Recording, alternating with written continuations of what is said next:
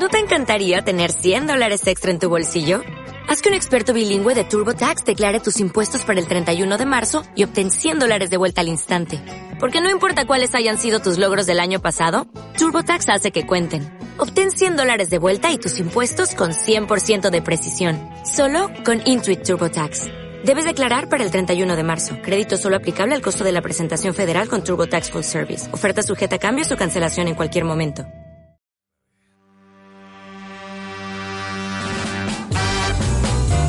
Muy buenas tardes. Hoy día vamos a tener una conversación fantástica.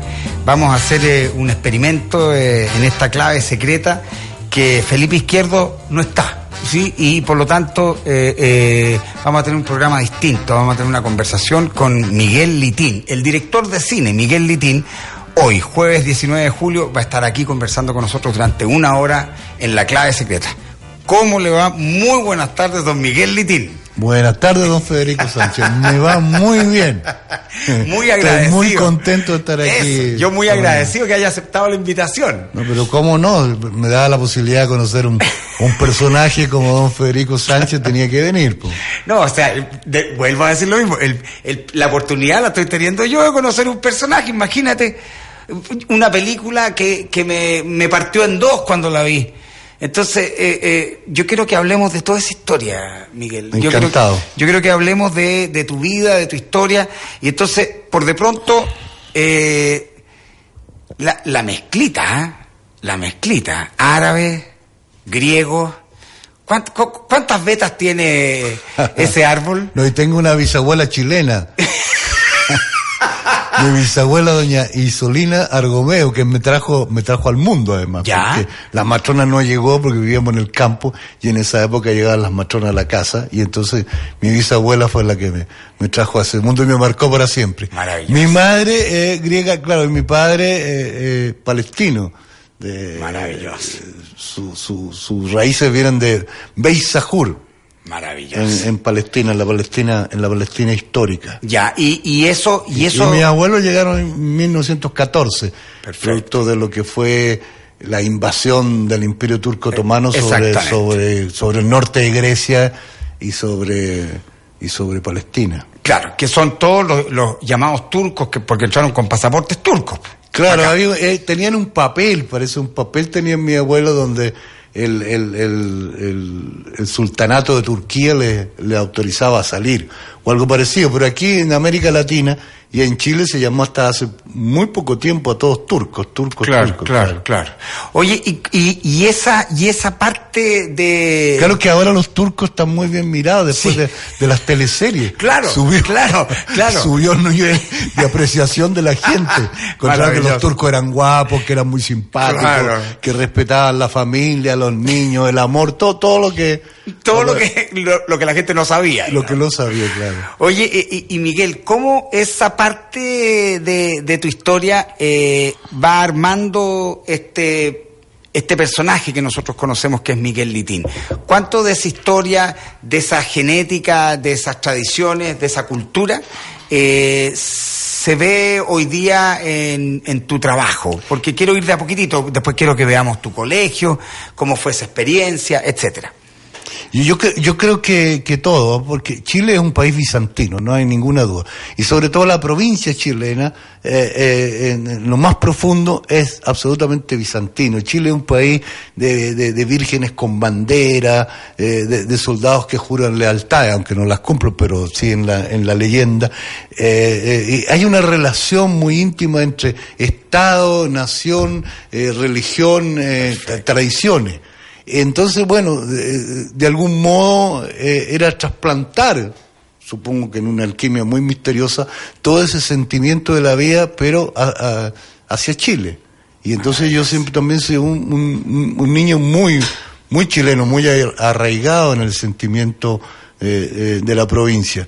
Mi madre era una mujer increíble y ella escribía poesía. Yo la conocía a ella cuando ella era muy joven, de haber tenido 17 años algo así. Y, yo miraba a esta niña que era mi mamá y ella escribía poemas, recitaba, eh, conocí todo lo que es la, literatura, eh, y aprender a leer con ella, era, era maravilloso. Y mi papá era una- un beduino, jinete, eh, vestido de guaso que andaba por el campo chileno, porque él quería ser chileno. Ya. Y era chileno, tanto así que él se llama Hernán Litín Saleh, pero él saludaba, era un hombre muy grande, con unas manos inmensas y muy imponentes, y decía Hernán Litín González, para servirle, mucho gusto. Era un guaso. Perfecto. Claro, era Qué un guaso. Entonces, yo viví con ellos en ese mundo de maravillas cuando, cuando, cuando éramos niños, descubriendo la naturaleza, descubriendo la vida y el amor de manos de esos dos jóvenes que eran,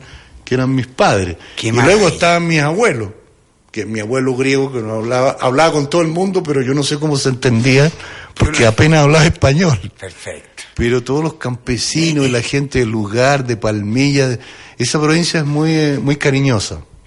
Entonces Precioso. la gente pasaban a verlo, le llevaban un- un- cosechas de sus vinos, un tintito, un aguardiente, eh, alguna chicha.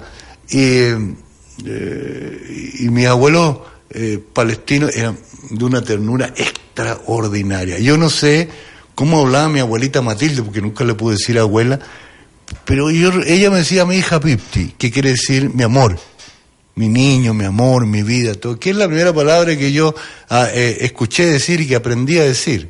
Y ojalá la mantenga siempre dentro, dentro de mí. Entonces era un mundo de- de maravillas constantes. Y de dos familias, Cucumide y Litín, Litín y Cucumide, unos de ascendencia griega y el otro de ascendencia árabe, que se casaron entre sí. Decía, yo viví en una familia que estaban siempre enamorados de sí mismos, de ellos mismos. Por- porque, claro, es un- una aldea campesina en Chile, donde estaban los grandes señores dueños de la tierra y los campesinos, y en medio estos árabes y estos griegos. Entonces, Increíble. las niñas cucumíes se casaron con los chicos litín y lo- las chicas litín con los cucumíes. Ah, ya, perfecto. Claro, si hay un montón de primos míos, todos son litín, cucumíes, cucumíes, litín, somos primos hermanos. Por. Y ahí se terminó esta, esta, esta especie de etnia, porque claro, después no se podían casar entre ellos. Pero entonces viví permanentemente eh, eh, eh, entre familias de enamorados. Qué preciosa Sí, la historia. Ahora, y por lo tanto, eh, esta, esta niñez ahí colchagüina, también el colegio ahí mismo. Sí, no, estaba ahí mismo, sí, estaba ahí mismo ahora, pero era en Santa Cruz. Perfecto. Y Ya. Santa Cruz debe estar a unos pocos kilómetros de Palmilla. Siete, Claro, ocho claro, kilómetros. claro. Pero en ese tiempo era muy lejos. Perfecto. Y entonces había que ir en tren. Perfecto. En tren. Entonces era un viaje. po. Era un viaje que terminaba en Paniagüe. Paniagüe, de ahí había que tomar una góndola. Y en la góndola llegar al Instituto eh, Federico Razo, donde estábamos internados. Ah, Federico, el, inti- el internado Federico Errázuriz. Que a- aún todavía sigue exactamente igual.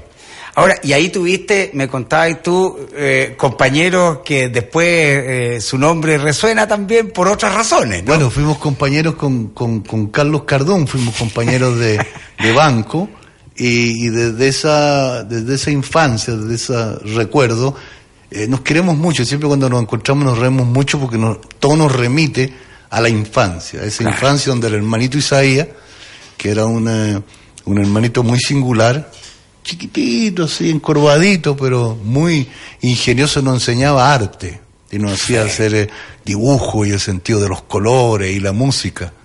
Y eh, so- son, recuerdos muy, muy bellos. Maravilloso. En contraste con lo que eran las demás clases y los demás, eh, unos curas eh, sacerdotes alemanes muy duros, Ya. muy duros. Y a veces las cosas eran, eran complejas, eran difíciles, porque los internados son complejos. Por supuesto. Son, uno sobrevive o no. Exactamente. Yo- yo- no, hay, no hay medias tintas No, no, yo creo que no. ¿ah?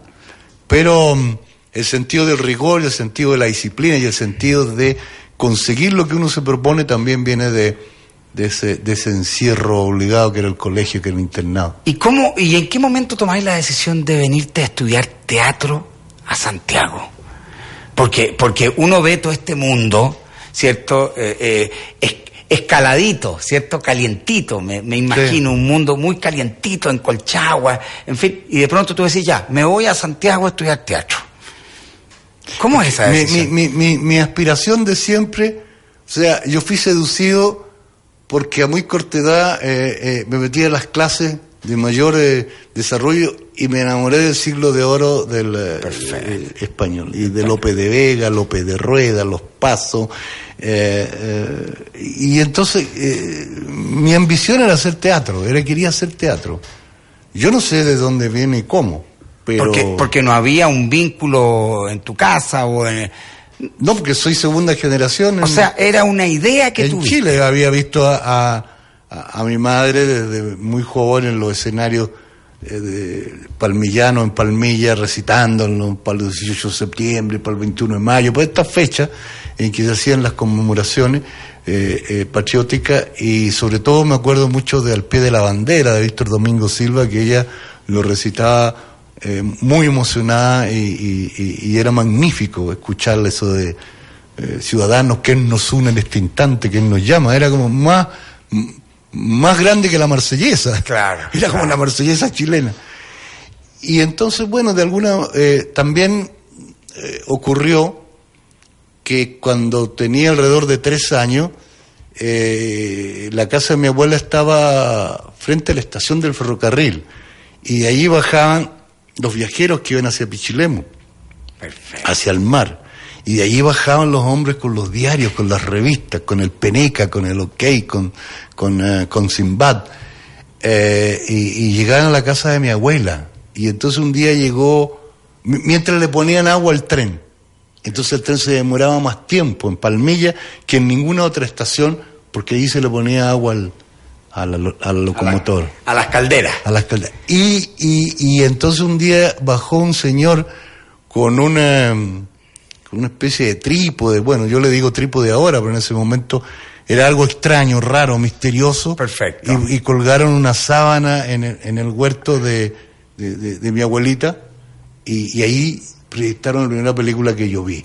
Y como yo era el, el nieto de, de mi abuelita Matilde, estaba sentado en primera fila en su falda viendo la primera película. Y me sedujo ese mundo de sortilegios, de luces, de algo que no entendía.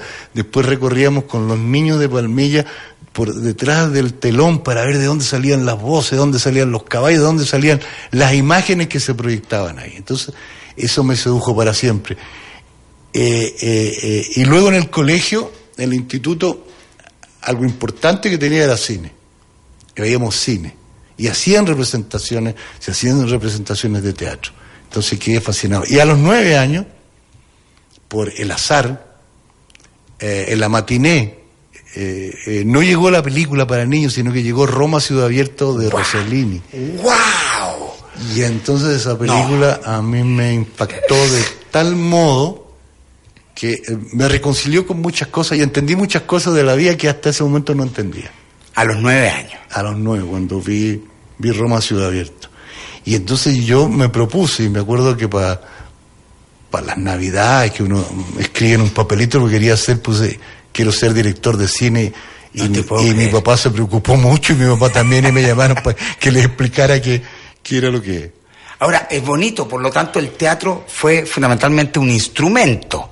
Esa escuela de teatro, Es que fue fundamental porque en, e- en esa época en Chile no había como estudiar cine, no había escuelas de cine como las hay hoy y que han eh, servido, han sido fundamentales para el desarrollo de las nuevas generaciones del cine chileno. Entonces era estudiar arte dramático. perfecto. Esto era lo serio. Claro. Estudiar arte dramático y estudiar, y ahí en la escuela descubrí que quería estudiar técnica literaria del drama y empecé a escribir teatro, a escribir las primeras obras de teatro y a montarlas con mis propios compañeros de, de- de- de la escuela. De tal modo que eh, en el primer año ya monté la primera obra que se presentó en un festival de cine universitario en el teatro, en el Lex de la Escuela de Leyes, que se llamó El Hombre de la Estrella, con el cual gané algunos premios y distinciones, y eso me... eh, to- Todas esas situaciones, el estar ensayando todos los días con los compañeros, porque yo quería ser director, no actor, pero había que hacer primero eh, la carrera, con, Claro. los tres años primero con todo y luego uno se especializaba. Y eso fue de los momentos más apasionantes de, de mi vida. Entonces te puedo decir que eh, ha fluido todo, casi, casi con poco obstáculo en ese sentido, porque Qué no tuve obstáculos familiares.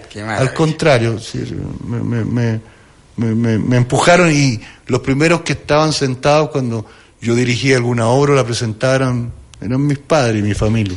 Qué precioso. Estamos conversando con Miguel Litín, conversando de su vida, conversando de su historia. Eh, ¿Y en qué momento se... en qué- ¿Cuál es el primer momento en que tomas una cámara, eh, eh, tomas un, eh, no sé, una película, un celuloide y de pronto empezáis a hacer realidad ese sueño de dirigir cine? Y, y yo sacaba, eh, yo le pedía a, a- a mi padre, a don Hernán, que me regalara una filmadora, pero él eh, no lo entendió muy bien y me regaló una cámara fotográfica. estaba muy molesto con él, pero bueno, eh, eh, de sus intenciones no podía dudar cuando era tenía 12 o 13 años y empezó a sacar fotografía. Perfecto. Y un tío mío que sí entendió me regaló una proyectora. Entonces los negativos los proyectábamos junto con mis primos, hacíamos una especie de película y la, la, la fotografiábamos y proyectábamos los negativos en los galpones del, del fondo en el cual... En, el cual En la llavería. En la llavería, claro. Claro. Ahí estaba la paja y todas las cosas, entre las vacas, caballos y todo lo demás. Y entonces pues, eh, eh, proyectábamos los, los negativos y hacíamos una especie de película. Al mismo tiempo, eh, eran eh, con, con un teatro que, que nos armamos ahí, con telón, con cortinas, con todo. Entonces, ahí presentábamos también eh, obras de teatro que escribíamos nosotros mismos. Y siempre hay los ángeles que aparecen en la vida de uno. Entonces, mi primo Gustavo, como sigue que era mayor que nosotros, él sí le compró una proyectora a un cura de Placilla y llegó con la proyectora de cine. Entonces empezamos a inventar las películas. Eh, luego había una proyectora que eh, eh, proyectaba una especie de dibujito en, en papel. Entonces cuando se acabaron las tres o cuatro películas, había que hacerlas. po. Entonces durante toda la, la infancia, las vacaciones y todo eso fue un pasearse por inventar películas y inventar obras de teatro combinadas con los juegos naturales de los de los adolescentes de- de- en la época. Eh, en algún momento de tu vida, eh, eh, tú tomáis la decisión de hacer el chacal de Nahuel Toro, ¿sí? Eh, erais joven, teníais menos de 30 años. ¿Qué edad teníais ahí? A ver, claro. M- más- menos, 24. Por eso te digo, teníais menos de 30 años. O sea, la primera lo hizo como, la primera película que es por la tierra ajena, pienso que tenía como 22, pero ya había sido asistente de los directores de cine, de cine experimental de la Universidad de Chile. A Sí. eso iba. Yo voy a la Escuela de Teatro de la Universidad de Chile. Y de la, de, de la escuela, que es un departamento eh, audiovisual ejemplar, porque tenía teatro, el teatro del el Instituto del Teatro, el ITUCH, Por supuesto. la escuela de teatro, eh, tenía eh, el cine experimental y el canal 9 de televisión, que era universitario la televisión, porque por decreto del presidente de la época, Jorge Alessandro Rodríguez, dijo esto, esto es muy eh, algo muy importante, no puede quedar en manos de, Claro. de industriales, de comerciantes y todo lo demás, que las universidades se hagan cargo. Entonces era la, la Católica, que a su vez también tenía un departamento audiovisual, Perfecto. y la Universidad de Chile, que eran verdaderos ministerios de la cultura, porque estaba el arte, estaba la danza, estaba la música, eh, el cine. Perfecto. Y entonces a través de, mm, de esa ligación con la universidad, fui a la- al cine experimental de la Universidad de Chile, donde conocí gente muy importante, de la cual fui asistente, Pedro Chaskel, Fernando Belé, que fue mi maestro, y que eh, todo lo que sé de cine, yo creo que lo aprendí de él. Y, y- y había estado allí, lo había fundado Sergio Bravo, el gran cineasta documentalista chileno de los años 50, que realmente es el padre del nuevo cine chileno, con las películas como Mimbre, como Trilla, eh, Láminas de Almagua y otras no- notables películas. Y fui asistente de Elvio Soto. Fui asistente de, de todos los cortometrajes de Elvio Soto prácticamente. Y fui un, un- un asistente muy, muy aplicado. Yo, yo pensé siempre que el cine era una cosa muy seria. Y entonces me decidí a entenderlo por dentro y, y tenía teoría y tenía la práctica. Y tenía algo a mi favor que era bien importante cuando llegué a la televisión del Canal 9 de, de la Universidad de Chile, era que yo sabía em, dirigir actores. Cosa que no era, yo no era un técnico. Claro. Yo aprendí la técnica y aprendí cómo usarla para expresar, pero mi, mi escuela había sido Arthur Miller, ¿no es cierto? Eh, John Osborne había sido la vanguardia del teatro europeo, eh, eh, Ionesco, Brecht, etcétera. Entonces tenía una, una, una formación bastante sólida, digamos, en ese sentido. Y eso me permitió entonces dirigir también... E- equipos. Equipos y dirigir teleteatro, en la cual ensayábamos una obra dos o tres meses para sacar al aire. Eh, directamente, porque no había, no había grabación, no había videotape. Y al mismo tiempo todo lo que era trabajar en cine experimental en los cortometrajes, eh, de, de un cine que no tenía ligazones comerciales, sino Claro. artísticas. Artísticas, creativas. ¡Qué maravilla! Entonces fue, fue, fue, fue un tiempo de, de, de, una actividad apasionante. Allí eh, nos conocimos con Raúl Ruiz, por ejemplo, y, y fuimos ah, amigos para siempre, a pesar de que su poética es completamente diferente a la mía y sus posturas en relación al cine aparentemente también, pero los dos éramos muy amigos y, y comenzamos a hacer las películas prácticamente juntos. Entonces cuando llego al Chacal de Nahuel Toro, vengo ya de una experiencia, vengo Claro. ya de haber visto dirigir cine y haber participado de películas que se proyectaban en la sala y en, y- y en los cines. Entonces no, eh, eh, eh, no llegué así eh, de, pronto, venía muy preparado. Y entonces, cuando ¿Y cómo, y cómo, y cómo surge ese guion? ¿Cómo, cómo te encontráis con ese guion? Eh, eh, eh, eh, digo, digo, ¿cómo te encontráis internamente con ese guion? ¿Cómo se cruza ese guion en tu vida? Porque, porque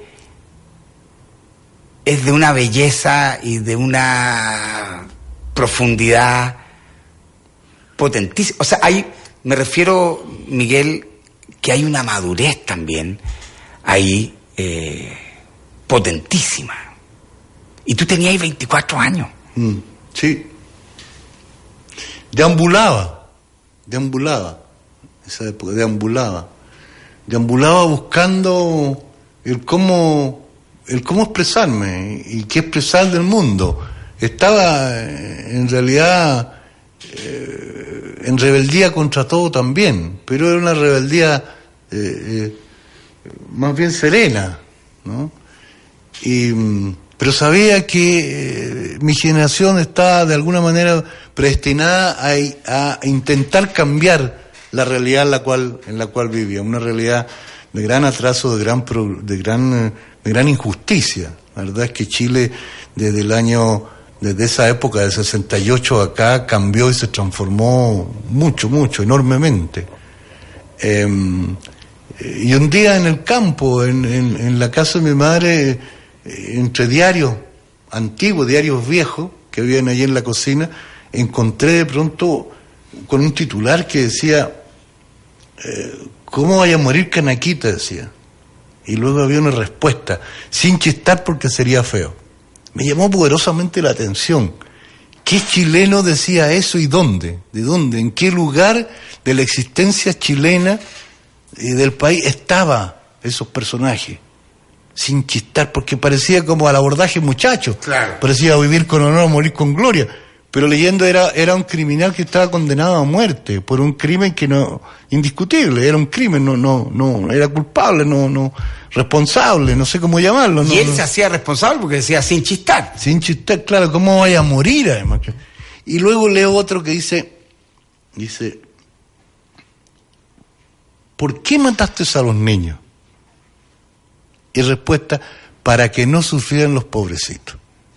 Y yo recuerdo Medea, claro, es natural, si yo vengo de una escuela de teatro, vengo de estar con los clásicos griegos y todo lo más relaciono Medea, que mata a los hijos para que no sufran.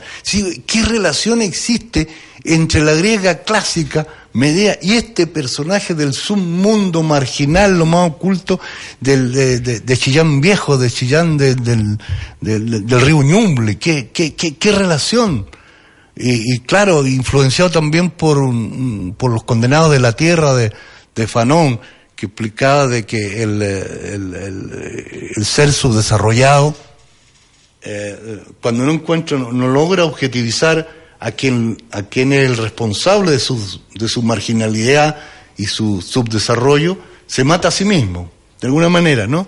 Y entonces, porque había que buscar una explicación, ¿sí? ¿por qué mataste a los niños? Para que no sufrieran, ¿qué es esto? ¿Qué chileno habla? ¿De qué, de, qué punto de la civilización de la cultura hablo yo y veo el mundo yo? Somos dos Chiles, somos otro, otra, otro país, otra nación. Entonces, eh, dije, como no entiendo nada, voy, eh, hay que ir. Y tomé una grabadora y me fui a Ñuble me fui a las riberas del río, me fui a recorrer Nahuel Toro, fui a la cárcel y empecé una investigación de meses hasta entonces escribir eh, un guion, que después escribí otro y otro y otro, y hasta que definitivamente escribí ese guion que fue el que, el que se realizó. fue una experiencia que... Eh, eh, estoy, estoy, o sea, estoy escuchándote y estoy alucinando con, con justamente, eh, claro, esa, esa, es, esa, es eso que sostiene la historia, digamos, claro, que es básicamente una observación que es absolutamente pertinente hasta el día de hoy. Claro, había que conocerlo, había que ir y sentir los espacios, sentir la naturaleza, la relación del hombre con la naturaleza más allá de lo que era teoría, si tú quieres olvidarse eh, del clásico griego y de Medea y de todo lo más, y ver al hombre chileno en su desventura, en su despojo de, valores. ¿Quién era este José del Carmen Valenzuela Torres que decía estas cosas? ¿Quién era? Ya no estaba. Él estaba, ya lo habían fusilado. Ya era, ya era historia del pasado. Ya era trágico. La tragedia, pues, ya no había forma de modificar eso. Pero habían otros seres humanos que eran similares en las cárceles de provincia en las cuales decía, pero ¿por qué mataste a la gente? Por ejemplo, entrevistándolo. No, no me acuerdo, yo creo que, para mí que no fui yo.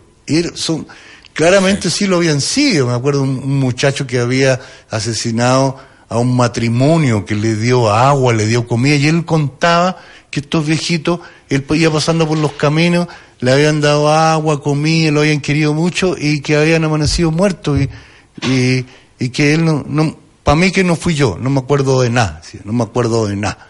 Y hablaban así, entonces eh, me fui posesionando de ese mundo, si tú quieres, para adentrarme en lo que era el, eh, eh, llamémoslo así, el sentido de la subcultura de, la incons no, no voy a hablar de la conciencia, sino del inconsciente, del inconsciente, de lo que llamaría Juncker el inconsciente, lo que el inconsciente colectivo, el alma negra, que en alguna parte de Chile siempre está, y aparece en distintos estratos sociales, porque aparece el chacal del agua toro, pero también eh, aparecen los, los, perversos del, del 73 a partir del 73, de una perversidad y de un horror que no tiene, que no tiene nombre.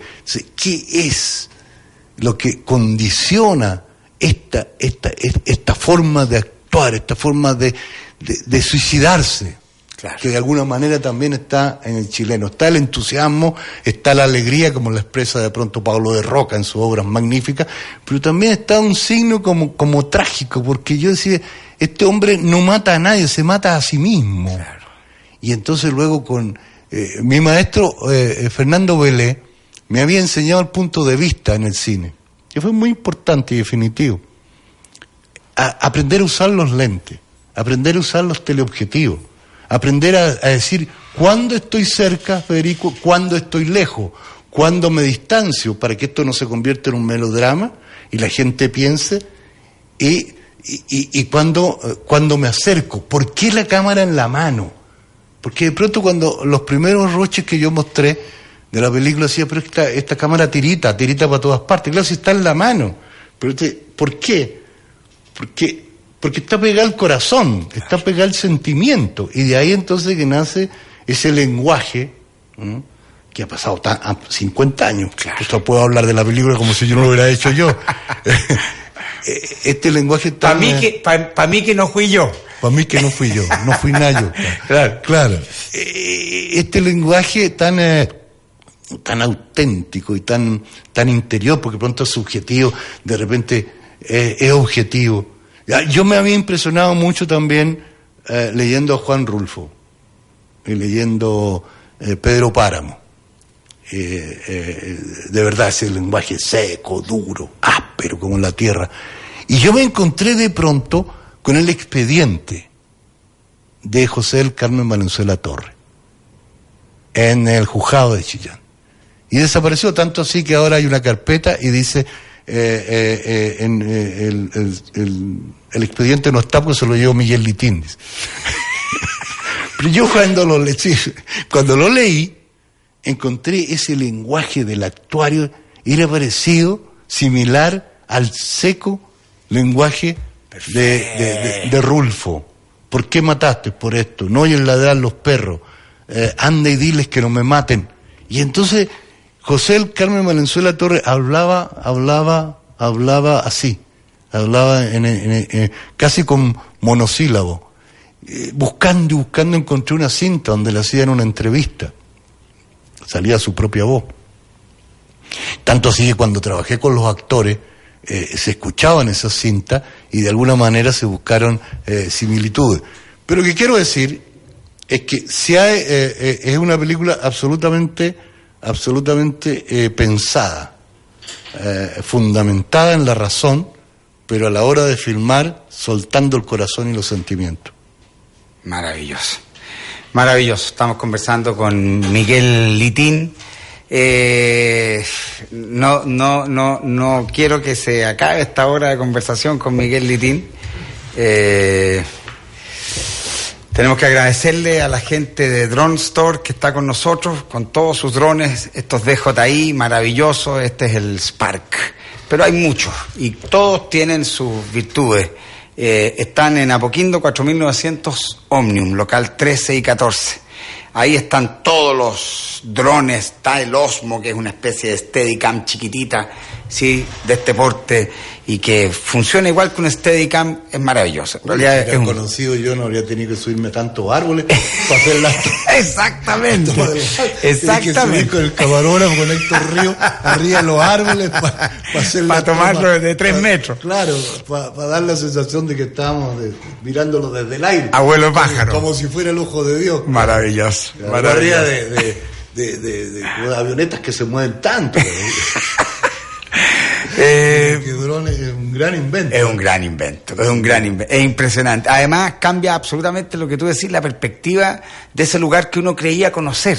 A mí me gusta andar con este dron, yo lo tengo ese mismo, ah, y de repente voy a un lugar y llego y, digo, a ver, voy a mirar, porque claro, uno llega a un lugar y de pronto lo ve de arriba y lo entiende. Yo necesito uno porque ahora que voy a hacer eh, eh, la vida de, Pablo de Roca y el Maule necesito establecer la relación entre el personaje y la naturaleza. Cuenta con eso, listo. Yo, Miguel, yo me comprometo, yo te ayudo. Sí, ¿verdad? Yo me comprometo. listo. quedó grabado, así que estamos eh, listos. Maravilloso. Me parece magnífico. Maravilloso. Vamos a una pausa, seguimos conversando con Miguel Litín.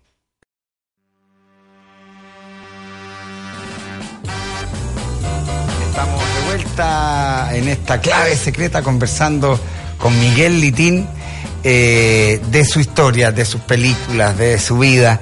Y claro, y hablábamos antes de ir a la pausa del Chacal de Nahuel Toro. Eh, y después del Chacal de Nahuel Toro, que es del año 69, ¿no? El Chacal. 68 la filmé. 68 la filmé, 69 se estrena. Sí. Puede ser, sí. Pero de pronto el 70. Bueno, el viene el gobierno de Salvador Allende, tú eh, eh, se te encomienda de alguna manera eh, harta, pega ahí en ese gobierno, ¿no? Sí. Que, es una linda aventura. Pero esa aventura termina con el exilio tuyo el 73. Tres. Final del 73. Sí, efectivamente, yo fui presidente de, de Chile Film durante los 11 meses o 12 meses del año, del primer año de gobierno del presidente Allende, a quien me, ligaba una, una, gran relación eh, y una gran admiración también hacia la persona. Pero eh, yo descubrí de pronto que, que, que, que esto de la burocracia, yo era presidente del directorio, a honor, pero esto de la burocracia no era para mí, dije, ustedes quédense con la oficina, yo me voy a ir a firmar que es lo mío, y fui donde el presidente le dejé una carta de seis carillas, porque no me las quiso recibir, me dijo Allende no lo renuncia a nadie, y yo le fui a explicar que yo, yo tenía que irme a filmar al campo, a Palmilla, a Cunaco, a, Chimbarongo, a, a, la gloriosa Colchagua interior, y me fui nomás, pues. Me fui, me fui y un montón de, de cineastas y gente joven que se fue conmigo y actores, actrices y ahí eh, filmamos La Tierra Prometida que es una hermosa película. Maravillosa. Pero siempre seguí ligado, por supuesto, hasta el último momento al destino trágico del presidente Allende y su y su paso por la historia de Chile, que es indiscutible. Es indiscutible. ¿Y cómo fue el exilio, Miguel? Duro, muy, muy, muy duro porque cada mañana quería ver la cordillera, porque a uno le da, porque como la ve uno todos los días, yo amo profundamente, Federico, este país, pero profundamente. Eh, tengo un amor griego por Chile, digamos, espartano, ¿no? Claro, claro. Y entonces, eh, uno ve la cordillera todos los días y cree que cuando está afuera la va a ver también, pero no estamos. Entonces el paisaje es como eh, como, como, como, pelado, como, como, que no tiene. Vacío. Como que no tiene contraste, aunque la cordillera está en España, la cordillera está en Francia, los Pirineos, la cara. Pero Chile tiene algo que te atrapa y se queda contigo para siempre. Tanto es así que en cuanto eh, eh, yo pude regresar a Chile legalmente, porque antes vine en forma clandestina, digamos. Eh, eh, volví, regresé de inmediato. Yo no me quedé en, ninguno de los, de los lugares donde vivía. Podría haber quedado en Madrid o en París o en Roma. Pero volví inmediatamente eh, a Chile a reencontrarme con este aire enrarecido que, que este eh, país que se ama a sí mismo, que se odia a sí mismo, que, que, se aburre de sí mismo, que se entusiasma consigo mismo. Así, somos, somos lo que somos. Eso es. Exactamente. claro, cuando no tenemos enemigos, lo inventamos, puede ser que hay que ir a. Exacto, cuando, no tenemos, cuando no tenemos adversidad, la producimos. La producimos, claro, se organiza y se arma. Y es necesario siempre vivir como en una, como en una épica. Y cuando no Chile no vive en la épica, Chile se aburre, se aburre, como ahora, que es uno de los lugares más aburridos del, mundo ¿ah? en este momento. En este momento será transitorio. Ya inventaremos una, una épica que no será una campaña presidencial, naturalmente, porque las épicas no pueden ser solamente electoral. Maravilloso. Eh, eh, y entonces, claro, pasado tanta dureza que a los 12 años, pues yo estaba en, en, en, el exilio en Europa, salieron muchas listas de, que se autorizaba a gente a regresar a Chile.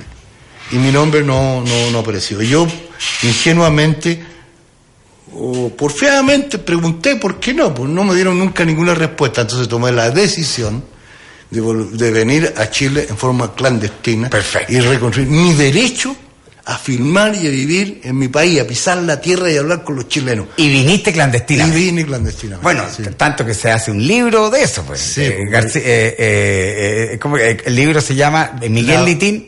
La, clandestino en Chile, la aventura. La aventura, claro, maravilloso. Es que Gabriel García Márquez, que era muy amigo mío, Gabo, había recibido ya hacía poco el premio Nobel y un día, después que yo regresé a, Madrid, apareció en mi casa y me dijo, cuéntamelo todo, me dijo en la puerta, pero solamente lo que yo pueda repetir. Y ahí empezamos a conversar y surgió ese libro. Bueno, pero la aventura en Chile fue de un apasionante, apasionante. ¿Cuánto tiempo estuviste clandestino? Y, yo estuve eh, tres, cuatro meses, salí un par de veces, regresé Chile era un país en esa época en que había muchos temblores. Estaba cerca de San Antonio, en, en, Isla Negra, por ahí temblaba y temblaba. Y era como, como, claro, uno inventa cosas porque es natural. Era como si el mar, eh, como si la tierra entera temblara. Era como el corazón de Neruda temblando.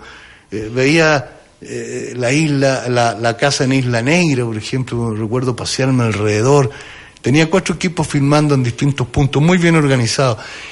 Y, veía en, en, las vallas escrito algo que borraron después que era muy hermoso, que eran los recados de amor que se dejaban los enamorados. Aquí estuvieron eh, Pablo y María y se amaron, qué sé yo, mi corazón te lo dejo aquí, aquí te dejo un pedazo de, eh, de mi amor, fragmento eh, de un país enamorado. Era muy, muy, muy, muy bello todo. Y el norte me estremeció, el norte yo lo había conocido en giras de teatro, con un grupo de teatro obrero con que fui, que, que, que marcó también mi, mi, existencia y mi experiencia en la vida.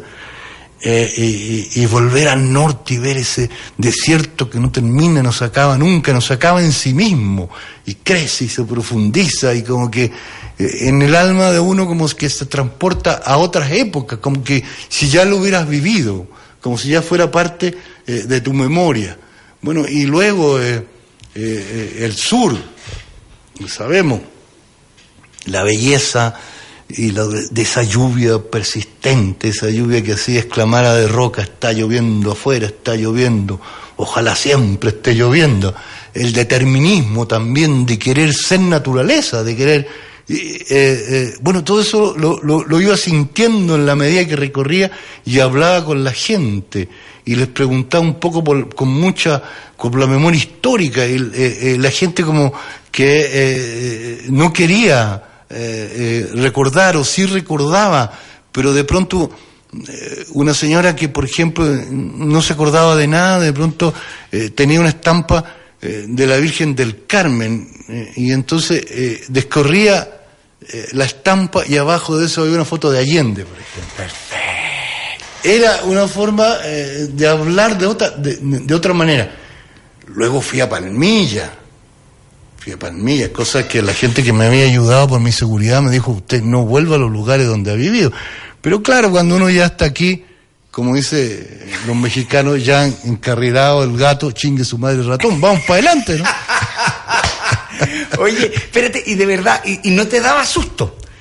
Eh, me han preguntado mucho, muchas veces, y yo contesto, es que si uno tiene susto, no lo hace. No lo hace, claro. Porque claro. si tú pasas un pasaporte que es falso, que tiene otro nombre. Y tiene otro nombre y otra cara. ¿Y te acordáis de ese nombre? No. ¿No te? Todo lo, lo, olvido como me, me explicó García, el Gabo García Márquez. Y, y, me llamaba Gabriel entonces. Perfecto. Y entonces tú pasas. Y Gutiérrez y otros apellidos. Y otros... Ya.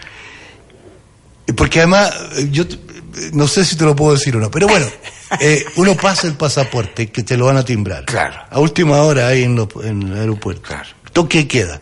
Chile, con toda la historia, uno viene de afuera, lo único Claro. que ha leído son las cosas malas que ocurrieron. Persecución, muerte, tortura, etcétera. Los otros aspectos de la vida chilena que también tienen que El cotidiano, no, no. ¿cómo lo conoce? No. Y uno pasa un pasaporte y tirita, no pasa, po. Federico. no pasa. Y si le preguntan y uno duda en el acento, porque no es tu nacionalidad la que no pasa. po. ¿A qué viene? ¿De vacaciones? ¿De qué? ¿A trabajar? ¿Qué se... No, no, no, no, no, no ocurre, no pasa.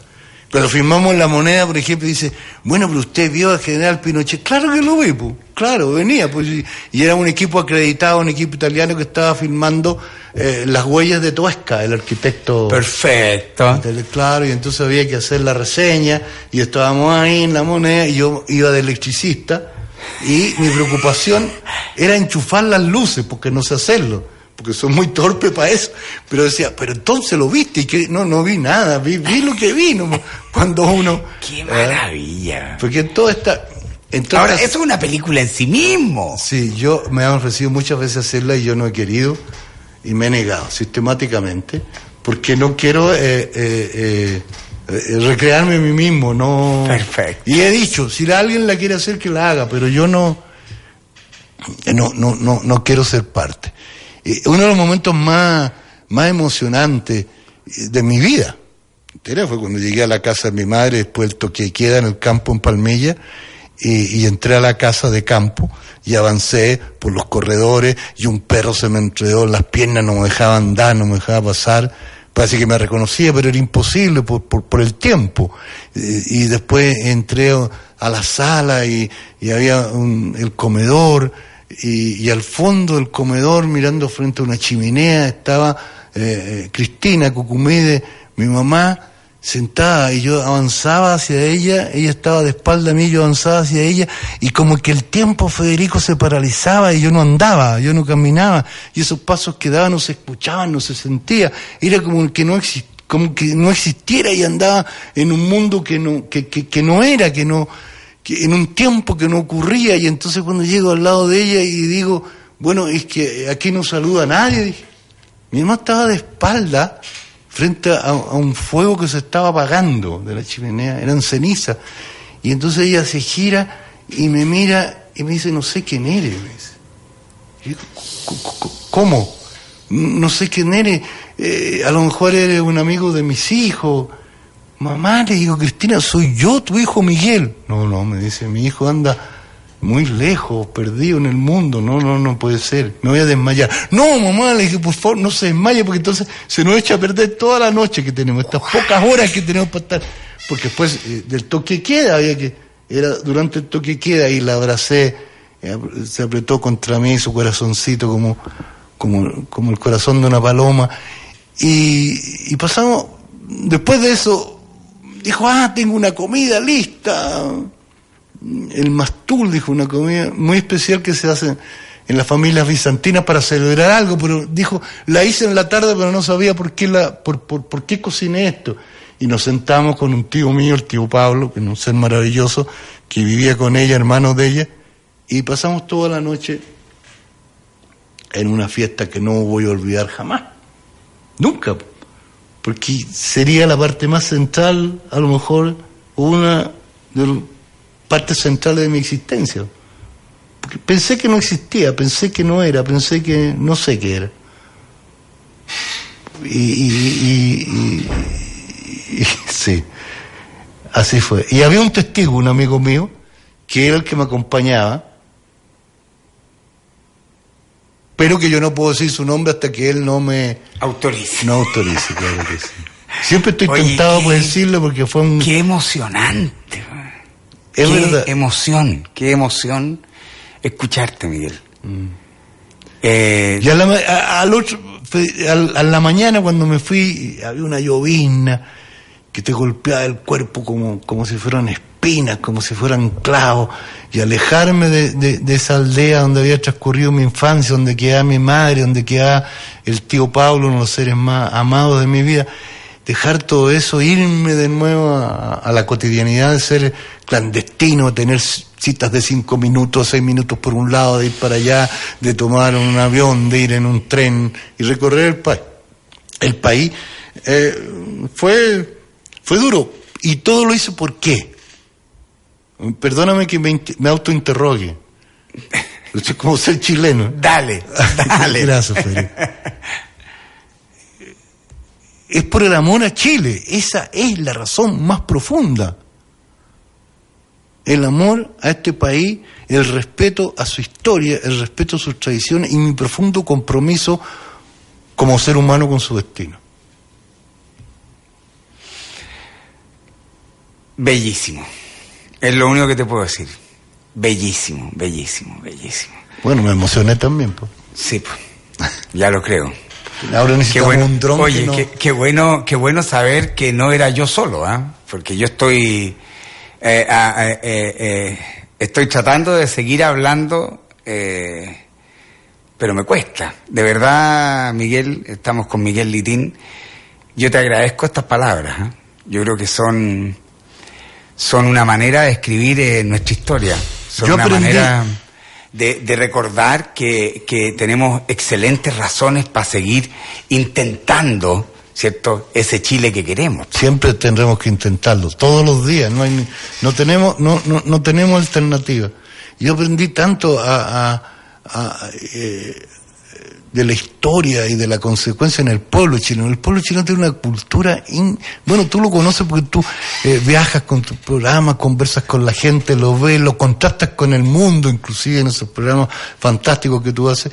Y tú sabes que la gente chilena eh, es posible que no tenga o, falten conocimiento enciclopédico, pero la cultura es muy profunda Es muy. Y este pueblo se ha arriesgado en algunos momentos a hacer aventuras que no se ha arriesgado nadie, en la historia de la humanidad. Es una cosa impresionante como, como Chile de repente despierta con vocación histórica un buen día cualquiera de estos días y hace algo completamente o intenta un camino eh, distinto. Y, y, y, que marca y que marca un precedente a nivel mundial. Absolutamente. Que eso es eso es impresionante y dado entonces de que de que somos un, país que somos una cultura de que somos una tradición de un país huérfano que sin embargo busca a su padre saber que no somos un supermercado, caramba, que no es solamente que te bombardeen día y noche en la televisión con propaganda, compre, compre, compre, compre. Eh, incluso eh, eso no ha logrado mitigar el corazón y, y la profundidad del pensamiento y de la razón de ser chileno. Así es, así es. Miguel, nos quedan unos poquitos minutos eh, ¿Qué viene para adelante? ¿Qué viene para adelante? ¿En qué estáis? ¿Qué, viene ahora? Después de filmar en, en, todo el mundo, en tantos lugares del mundo, en, Europa, en el Medio Oriente, en el en Centroamérica, filmé en Nicaragua, hoy día México. Lo de Nicaragua me, me, me rompe el corazón de ver lo que está lo que está ocurriendo. Eh, eh, eh un pueblo maravilloso, transparente, cristalino, un pueblo joven, y pronto cae en, el infortunio que está viviendo hoy México, el gran país que yo nunca dije esta es mi segunda patria, sino es mi otra patria, porque México, eh, en, lo insondable de su cultura, me, me, llevó a, asumirme como latinoamericano, porque ahí uno entonces se hace más chileno y crece más la chilenidad en la relación con, con el continente y con América Latina. Eh, estoy en un, en, un, en un empeño en que necesito el dron, porque necesito tener la mirada de Brújula, la mirada de Dios. Perfecto. Pablo de Roca, primera vez que lo digo. He estado dos o tres años trabajando intensamente y trabajando con la Universidad de Talca y, eh, preparando una película sobre la vida la aventura, la desventura, eh, la alegría, las lágrimas del gran y la fuerza y la fuerza y la fuerza, sí, una fuerza eh, física, ¿no? Absolutamente. Es maravilloso, Pablo de Roca. Sí. Ah, y en eso está. Y en eso estoy. Y a veces, me, me, me, como siempre, cuando, cuando, cuando uno está en una obra que tiene contradicciones, porque él es un personaje contradictorio, él le cantó al amor, a la alegría, a la... A, la, a, la, a, las cazuelas. Al nacimiento, a las cazuelas, al vino, a, a comer, a vivir. Y al mismo tiempo, una trágica mañana del 10 de septiembre de 68 se da un disparo frente a, a, una pequeña testigo de cinco años. Y entonces reconstruir eso a veces me lleva por, por, por zonas de amargura pero prefiero ir con el personaje eh, potente, grande, inmenso, que es el, gran gigante de la, de la, de la poesía chilena. No, no, no me interesa mezclarme en lo que se llamó eh, las pequeñas rencillas literarias, sino en la grandeza de un momento de hombres que de distintos puntos de vista y distintas cordilleras, mirándose unos a otros, ya sea Guidogro, Neruda, ya sea la Mistral o de Roca, le cantaron el amor y a la grandeza de esta tierra y de su gente. Maravilloso. Una conversación que ha sido un regalo, un regalo gigante para mí, ¿eh? de verdad. Eh, muchas gracias, Miguel. es lo único que puedo decir. Una, oportunidad maravillosa haber conversado una hora eh, para todos con, Miguel Litín. vamos a quedar en contacto. Yo me comprometí con el dron, así que listo, es un hecho. Eh, tenemos que hacer la mención, por supuesto, de Drone Store. Pero por supuesto. En, Drone Store están todos los drones DJI, los drones más fantásticos que hay, yo los ocupo habitualmente. Ocupamos en City Tour el Mavic Pro, ocupamos el Osmo, que es este Steadicam chiquitito, ocupamos también este que es el Spark, que es un dron muy doméstico porque pesa menos de 700 gramos y por lo tanto no requiere de licencia para ser volado. Todo eso está en ¿ah? Drone Store, exactamente. Apoquindo 4900 Omnium, local 13 y 14. Ahí está Drone Store. No y puedo dejar de decirte que, que lo que he mirado en, programas de televisión y todo lo demás, todas las tomas aéreas son realmente magníficas y muy bellas. Absolutamente. Muy, muy, muy, muy, bellas. Son, es una oportunidad extraordinaria lo que, lo que ocurre con los drones, es una oportunidad extraordinaria. Recuerden, todos los días a las 19 horas la clave secreta. Eh, un beso grande para todos y muchísimas gracias de nuevo, Miguel. A ti, a ti Federico, ha sido una, una mañana extraordinaria. Muchas gracias. Gracias a ustedes. As a new Western Union customer, you can enjoy a $0 transfer fee on your first international online money transfer. Send money to your family and friends back home the fast, easy, and reliable way. Visit westernunion.com or download our app today to get started, and your first transfer fee is on us. FX gains apply, not available for credit cards and transfers to Cuba. Services offered by Western Union Financial Services Inc. and MLS 906983 or Western Union International Services LLC and MLS 906985.